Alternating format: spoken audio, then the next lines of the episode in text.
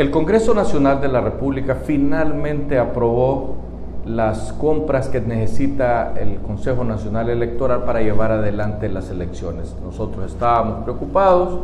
porque mirábamos que los políticos, como siempre, dejaban las cosas para último momento, para negociar bajo presión y tomar ventaja de lo que les convenga en este momento, que pueden ser, nos imaginamos nosotros, que el tema de las compras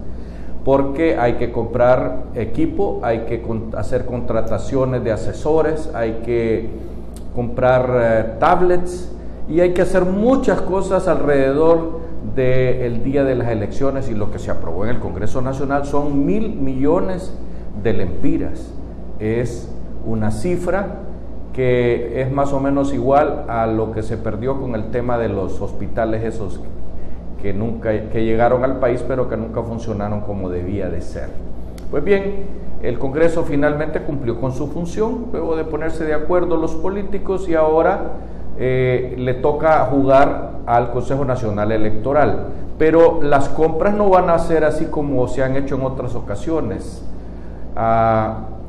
a comprarle al compadre, a comprarle al amigo. El Congreso de la Nación ha dictaminado los pasos a que hay que seguir para evitar precisamente que se vayan a dar este tipo de componendas que siempre los políticos saben hacer a su manera y saben controlarlas de, forma tal que siempre queda jugosas comisiones para todo mundo y regitimundo. En esta ocasión esperamos que el CNE cumpla con las normas que le ha exigido el Congreso de la Nación y que tengamos eh, pues compras, digámoslo así, eh, justas, que no nos vayan a costar más a los hondureños las tablets que comprarlas en el mercado, porque se supone que al comprar miles de ellas deben de conseguirse descuentos eh, muy favorables.